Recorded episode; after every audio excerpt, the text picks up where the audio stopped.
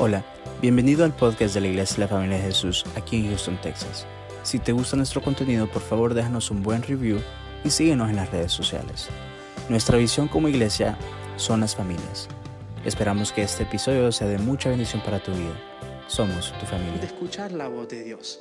O como que no es a propósito. Venimos a la iglesia, nos congregamos, leemos la palabra, oramos, pero como que al pasar de los tiempos se vuelve una costumbre y, como que se pierde esa, esa esencia de poder sentir la presencia de Dios, escuchar la voz de Dios y a veces dependemos de ayunos y oraciones para simplemente ser saciados, para poder recibir una palabra de Dios.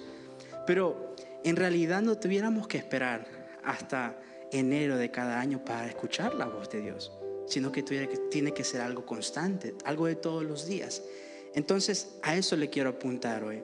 Muchas veces nosotros esperamos, venimos a la iglesia y porque nosotros mismos no escuchamos la voz de Dios en nuestra vida personal, queremos escucharlo del predicador, del pastor, del profeta, a veces una alabanza, queremos que nos toque. Pero cada uno de nosotros tenemos la habilidad de escuchar la voz de Dios. Son muy raros los casos que se ven en la Biblia y, y se escucha en testimonio que la gente escucha la voz de Dios audible. ¿sí? Es más como una voz interna. No se da de cuenta ustedes cuando, digamos, est- está en su día normal y a veces se le cruza eh, pensamientos tan feos. O sea, de repente por ahí está trabajando, conduciendo su auto y de repente piensa en situaciones como que, ¿y, y qué, y qué, qué pasaría si mi, mi esposo está en un accidente cuando viene del trabajo y ya no vuelve más a casa? O es- mis niños están en la escuela y qué pasa si de repente entra alguien con un- un- un- una pistola? Pensamientos así de la nada, bien, bien raros y bien feos. Esos son espíritus, eh, eh, digamos, espíritus que andan rodando, como decía Roberto el, el domingo. Bueno, de esa misma manera, como vienen esos pensamientos raros, a momentos raros y son espíritus malignos, el Espíritu de Dios viene a nosotros así también, con un pensamiento que no viene de espíritus malignos, pero que viene directamente de Él. Y así más o menos es la voz de Dios cuando venimos y lo buscamos. Decía un pastor allá en Argentina que si llegas a escuchar la voz de Dios audible es porque no estás prestando atención. Es decir, que no le hiciste caso a Dios en la oración, ni en la iglesia, ni por medio de la palabra de Dios, ni por medio del pastor, ni por medio de alabanza, ni por medio por, por yendo a la iglesia, sino que tuviste hasta que el Señor mismo te tuviera que gritar, básicamente, con una voz audible. Entonces te quiero dar unas claves. No sé si está funcionando este clic. Ah, a ver. Acaban de dar. On. No, capaz lo puedes controlar, John. Ahí está. Bueno, te voy a dar ocho puntos, ocho pasos para poder escuchar la voz de Dios. Esta metodología, digamos que no es la única. Cada uno a veces va a tener procesos un poquito muy distintos a esto. Pero el Señor puso en mi corazón compartirte esta metodología. Es la metodología que me ha funcionado a mí en este tiempo para poder acercarme a Dios y escuchar su voz. La primera es tener que desquitarte de toda distracción. Sabes, muchas veces las distracciones no solo son, digamos, pensamientos que nos vienen a la cabeza normales, a veces son espirituales. ¿Por qué son espirituales? Porque no te ha pasado que justamente cuando llegas a la iglesia te da hambre. O justamente cuando vas a leer la Biblia te da sueño. O justamente cuando estás por hacer algo para el Señor, ay, que tengo que hacer esto, que tengo que hacer lo otro, tengo que hacerlo, y te quedas estresado y no haces nada. Son pensamientos que, que vienen por un espíritu de distracción. Y a esos espíritus de distracción, para no serlo muy místico, ¿cómo nos deshacemos de eso? Lo desechamos. Decimos, espíritu de distracción, te echo fuera en el nombre de Jesús. Repita conmigo, espíritu de distracción, te echo fuera en el nombre de Jesús. Amén. Va a ver que ya se va a sentir mucho mejor, va a estar más enfocado en la palabra de hoy. Ahora, ¿por qué desquitarnos de, de toda distracción? Porque el Señor requiere de todo nuestro enfoque, todo nuestro enfoque para poder darnos de lo que Él tiene que darnos. Y hay veces que el Señor nos pone en situaciones súper difíciles para que finalmente, como digamos, bueno, ya tengo que tirar la toalla, ya me tengo que desgastar de todas las opciones. Señor, ayúdame y le das toda tu atención completa al Señor. Hay un caso específico en la Biblia, en el libro de Hechos, en el libro de Hechos capítulo 9, del verso 8 al 9, eh, nos vemos con Pablo, que se encuentra con Jesús. Lo ve así, ve el resplandor de Jesús y le dice, eh, Jesús a él, ¿y por qué me persigues a mí? Y dice, ah, vos sos Jesús. Y tiene una interacción, un encuentro divino. Y después el Señor lo manda a Damascus. Y dice aquí en Hechos 9, versículo 8 al 9 dice, Saulo se levantó del suelo, pero cuando abrió los ojos estaba ciego. Entonces sus compañeros lo llevaron de la mano hasta Damasco. Permaneció ahí ciego durante tres días sin comer ni beber. Póngase a pensar, tres días ayunando pero no comió nada ni, ni, bebió nada. Es decir, que el Señor le quitó todos sus planes, todas las distracciones posibles para poder impartir en él un don y un llamado que lo había escogido para ir a predicar el Evangelio. Entonces, primer paso que cada uno tenemos que tener para poder tener esa conversación, esa conexión con Dios, quitar todas las distracciones de nuestra mente. Segundo, muy simple, tenemos que darle gracias a Dios. Este es simple, pero siempre, siempre tenemos que darle gracias a Dios. Dice en el Salmos 104 dice, entrad por sus puertas con acción de gracias, vayan a sus atrios con alabanza, denle gracias y alaben su nombre. Es decir, que lo primero, primero que tenemos que hacer es darle gracias a Dios. ¿Por qué le damos gracias a Dios antes de pedir, antes de pedir perdón, antes de cualquier cosa? Porque no estuviéramos vivos, no estuviéramos aquí si no fuera por Él. No estuviéramos aquí si no fuera por un regalo. Sí, creo que nadie de nosotros se escogió, decidió un día, yo quiero nacer. No, Señor propuso en su corazón que naciéramos y que fuéramos nosotros escogidos, especialmente nosotros dentro de la iglesia, su grey. Somos gente escogida. Dice la palabra de Dios que nosotros somos sus, como ovejas y Él es el buen pastor. Mira lo que dice, incluso lo dice eh, en el Padre Nuestro, en Mateo 6, 9, ah, dice, vosotros pues oréis así, Padre nuestro que estás en los cielos, santificado sea tu nombre. Es más, cuando Jesús les enseña a los discípulos cómo orar, lo primero que tienen que hacer, primero glorifiquen a Dios. Primero vengan y agradezcanle a Dios por todo lo que tienen y lo que no tienen. Agradezcanle a Dios. Saben, es un espíritu de agradecimiento lo que ayuda a recibir las cosas de Dios. Yo le cuento a mis jóvenes en GUD una práctica que comenzamos a hacer eh, por un par de meses, es que antes que comencemos la parte del mensaje, de la predicación, vamos uno por uno diciendo una cosa por lo menos en la semana que estamos agradecidos que Dios nos ha dado, nos ha regalado, nos ha permitido. ¿Por qué?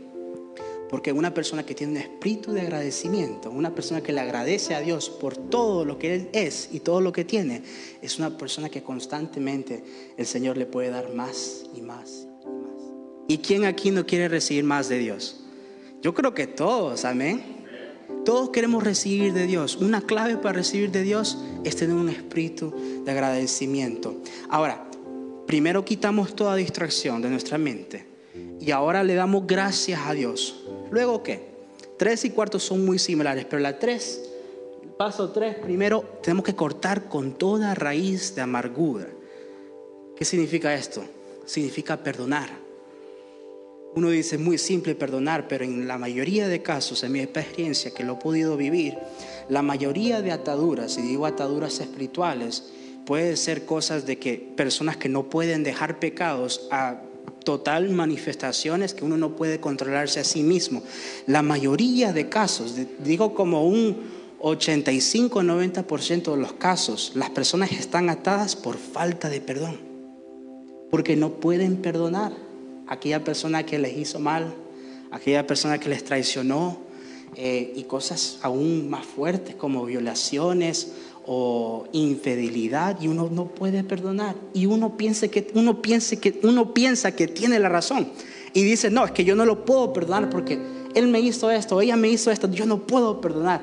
Y el que se termina pudriendo más y más y más es aquel que no puede perdonar.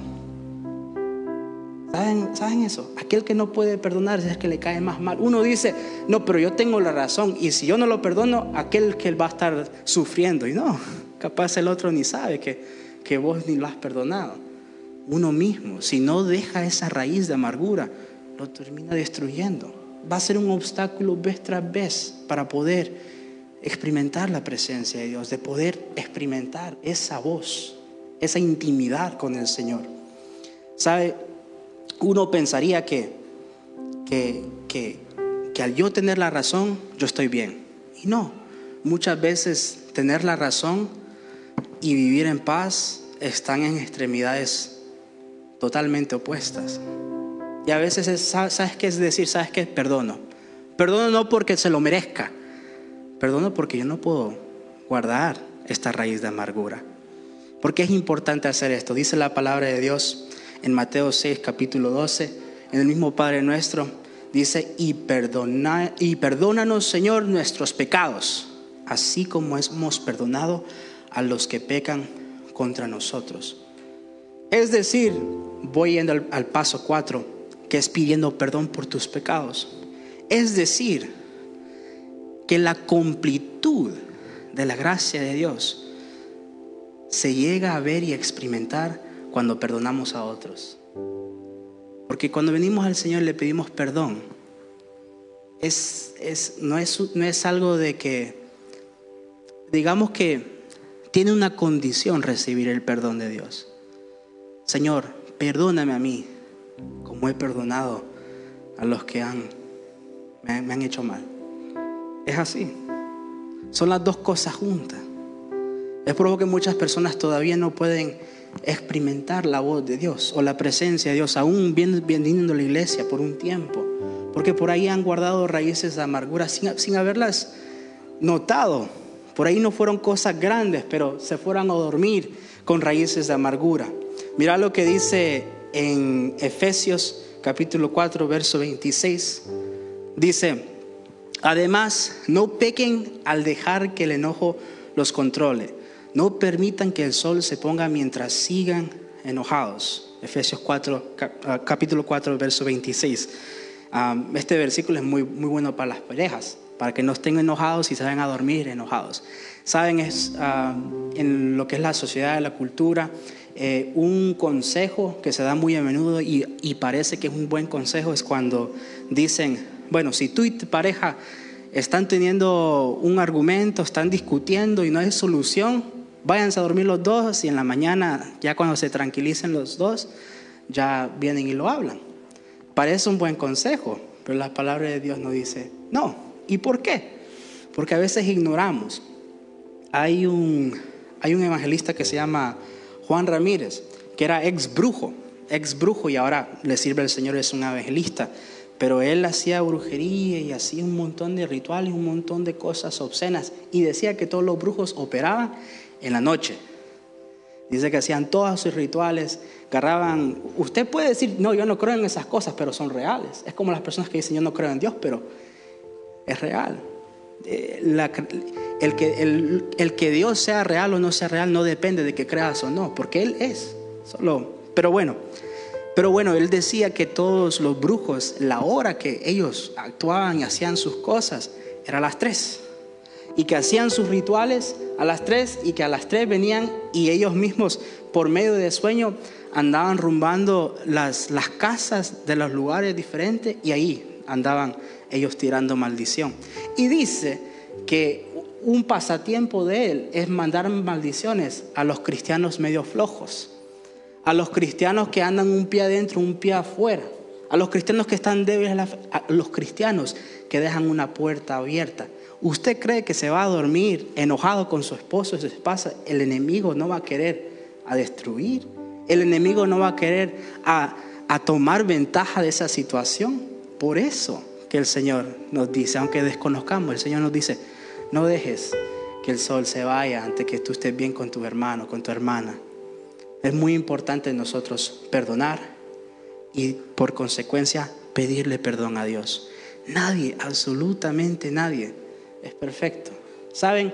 El pueblo de Dios tenía que hacer sacrificios de perdón por los pecados que ignoraban. Saber, por ahí nosotros hay pecados que ignoramos. Hay cosas las cuales andamos haciendo mal, pero, pero ignoramos, no sabemos. ¿sí? Eh, es muy fácil venir a apuntarle a alguien que está en pecado en cosas que son muy visibles, como qué sé yo, homosexualidad, eh, robo, eh, mentira. Pero ¿qué tal de esas cosas que no son tan visibles? Como la envidia, o el orgullo, o la lujuria. Nada, nadie es perfecto. Nadie es perfecto. Ahora, eso no significa que tenemos todo mérito para pecar.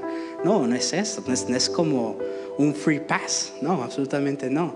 Cada uno de nosotros tiene el Espíritu de Dios, tiene dominio propio. Es uno de los dones que nos da el Espíritu Santo. Pero, ¿qué es lo que quiero decir? Que vez tras vez, cada, vez que venimos delante de la presencia de Dios, tenemos que pedir perdón. Por la jule, dicen unos. Tenemos que venir y pedir perdón. Quinto paso. Invita a la presencia de Dios. Ahora, ¿acaso la presencia de Dios no está con nosotros? No estoy diciendo eso. Dice la palabra de Dios, dice que donde hay dos o más reunidos, ahí está Él. Entonces aquí somos dos o más, entonces aquí está reunido el Señor. Amén. ¿Verdad que sí? Pero ¿por qué es que vamos a invitar la presencia de Dios? No tiene nada que ver con que si Dios está o no está, sino es algo de fe. Es para nuestro beneficio que vamos a decir, vamos a invitar la presencia de Dios. Es para nuestro beneficio, para que nuestra fe sea fortalecida. ¿Saben? Dice el libro de Isaías, capítulo 29, verso 13. Es muy conocido este verso. Dice, así que dice el Señor, esto le está hablando a un pueblo. Este pueblo dice que me pertenece, me honra con sus labios, pero su corazón está lejos de mí. Y la adoración que me, dirige, que me dirige no es más que reglas humanas aprendidas de memoria. Wow. Entonces está bueno memorizarse las canciones, pero si, si no llevan un, impacto, un sentido, si uno no siente la letra de la canción, a nosotros nos está hablando el Señor. Que de labios le cantamos, pero que nuestro corazón está separado de Él, que nuestro corazón está lejos de Él. Entonces, ¿por qué? Es que después de quitar todas las distracciones, vaciar nuestra mente de un montón de problemas y esto y lo otro, y después venimos a dar gracias al Señor, y ahora venimos y perdonamos a todos los que nos ofendieron y, y todos aquellos que nosotros pensamos que, que, no merece nuestro perdón y que de ahí estamos con que me hizo mal aquella persona, decís, no, yo lo perdono. Y ahora vengo y digo, Señor, ahora yo te pido perdón por mis, mis pecados. Ahora, ¿por qué es que vengo yo e invito la presencia de Dios? Porque este es un acto de fe. Este es un acto de fe. ¿Saben cuál es la diferencia entre el saber de Dios, creer en Dios y conocer a Dios? Es la fe. Es la medida de fe. Ahora dice la Biblia que cada uno tiene una medida de fe. Pero déjenme decirles que, como dijo el Señor Jesús, si tuvieras fe como un grano de mostaza, le dirías a esta montaña que se va de este lado al otro. Hay algunos que todavía están en la tierra y no han brotado. Hay aquellos que, que ya está creciendo esa fe y hay otros que tienen una, ya, una fe madura. Uno puede saber de Dios y decir Dios existe, mas nunca tener una relación con Dios una vida que parece totalmente distinto a lo que Dios quisiera para su vida. Pero sabe de Dios. Tiene fe suficiente para saber de Dios. Una persona que cree en Dios es una persona que por ahí ha entregado su vida. Pero todavía hay ciertas cosas en su vida que no están alineadas. Pero cree, ha depositado su fe en Cristo. una persona que conoce a Dios. Sabe lo que piensa Dios. Sabe lo que quiere Dios. Piensa como Dios. Los pensamientos de uno se van pareciendo a los pensamientos de Dios. Entonces es por eso que invitamos la presencia de Dios. Y los últimos tres son muy fáciles. Ya vamos por terminar. Ah. sexto, hablar con Él. Ya hemos preparado el ambiente. Ya hemos quitado toda distracción. Ya le hemos dado gracias. Ya hemos pedido perdón y hemos perdonado. Ahora finalmente ya al invitar su presencia, al tener a captar. Creo que es esa la palabra. To be aware, para captar que la presencia de Dios está aquí. Ya al tenerlo así, saber que Dios está, ya cuando hablas con Él. ¿Saben? No sé ustedes, a veces por costumbre comenzamos nuestras oraciones, Padre Omnipotente, eh, Dios amoroso, o como sea. Y ya después, como ya cinco minutos después de estar orando, ya como que finalmente ya, se, ya, se, ya, ya no tiene más palabras que decir y ya realmente dice lo que tiene que decir. Ya finalmente ya te sale lo que, lo que realmente quieres decirle a Dios.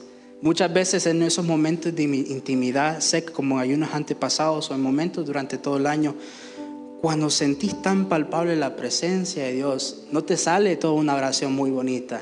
A veces lo único que te sale es, papi, ayúdame. Señor, ya no puedo más. Te sale lo más real. Es como, es como el apóstol Pedro cuando salió del barco y está caminando hacia Jesús. Y ya finalmente de repente ve así la tormenta y ve el relámpago, ve todo y se comienza a hundir. Y viene y dice, Señor, sálvame.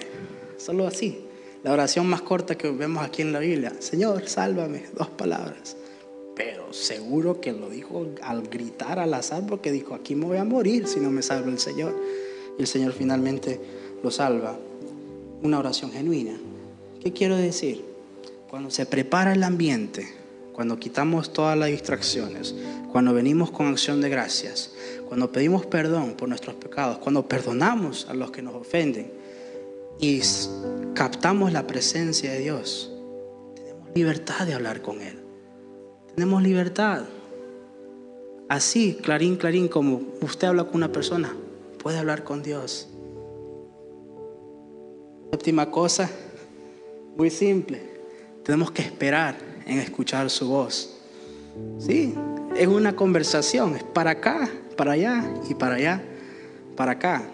Esa es la parte que muchos de nosotros por ahí nos confundimos y decimos, pero Señor no me habla. Yo no escucho nada, es porque le das tres segundos para que el Señor te responda. Dice. Y en realidad no es que el Señor se tarda. Dice la Biblia que si nosotros venimos, bueno, que si los buenos padres le dan buenas, bueno, los malos padres le dan buenas cosas a sus hijos, que tanto el Señor a nosotros, que nos ama, que es un buen padre, es un buen pastor. ¿Sí? Entonces cuando nosotros venimos al Señor y hablamos con Él, el Señor no se tarda en, responder. A veces somos nosotros tardos en escuchar, porque no nos hemos acostumbrado, porque tenemos 20 mil cosas en la mente y es difícil enfocarnos en Dios. Y finalmente, cuando escuchamos la voz de Dios,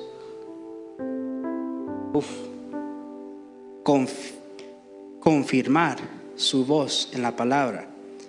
Y yo tu líder espiritual. ¿Por qué? Porque ¿qué pasa si estoy en la presencia de Dios y, siento una palabra de Dios y siento que me tengo que ahorcar? Eso, déjame decirte, pero si buscas eso en la Biblia o vas con tu pastor o tu líder espiritual, déjame decirte que te van a confirmar que eso no es de Dios. Entonces, ¿qué tan importante es que conozcamos la palabra de Dios? Que la conozcamos y si no la conocemos, si estamos aprendiendo pero no la conocemos bien, bien, habla con tu líder espiritual. Él te va a poder direccionar. Entonces, en conclusión, ¿cómo podemos hablar con Dios? Son estas ocho cosas. Primero tenemos que quitarnos de toda distracción. Tenemos que darle gracias a Dios. Tenemos que, tenemos que cortar con toda raíz de amargura. Tenemos que pedir perdón de, de todos nuestros pecados. Tenemos que invitar la presencia de Dios. Hablamos con Él, esperamos en escuchar su voz y confirmamos su voz en la palabra o por medio de un líder. En sí, en conclusión, hermanos, sé que es un mensaje breve, porque quiero tener un tiempo al final para que busquemos la presencia de Dios. ¿Qué les parece? En conclusión, hermanos, esta es la manera de preparar el corazón para recibir de Dios. Sé que todos nosotros estamos ayunando. Muchos de nosotros ya por ahí, ya, ya solo tres días en el ayuno está diciendo, uff, como que cuesta. Créame que, que es difícil a veces sacrificar la carne, pero vale la pena, como dijo el hermano Julio ayer, que el Señor da su recompensa por todo lo que hacemos. Los invito a que se pongan de pie conmigo.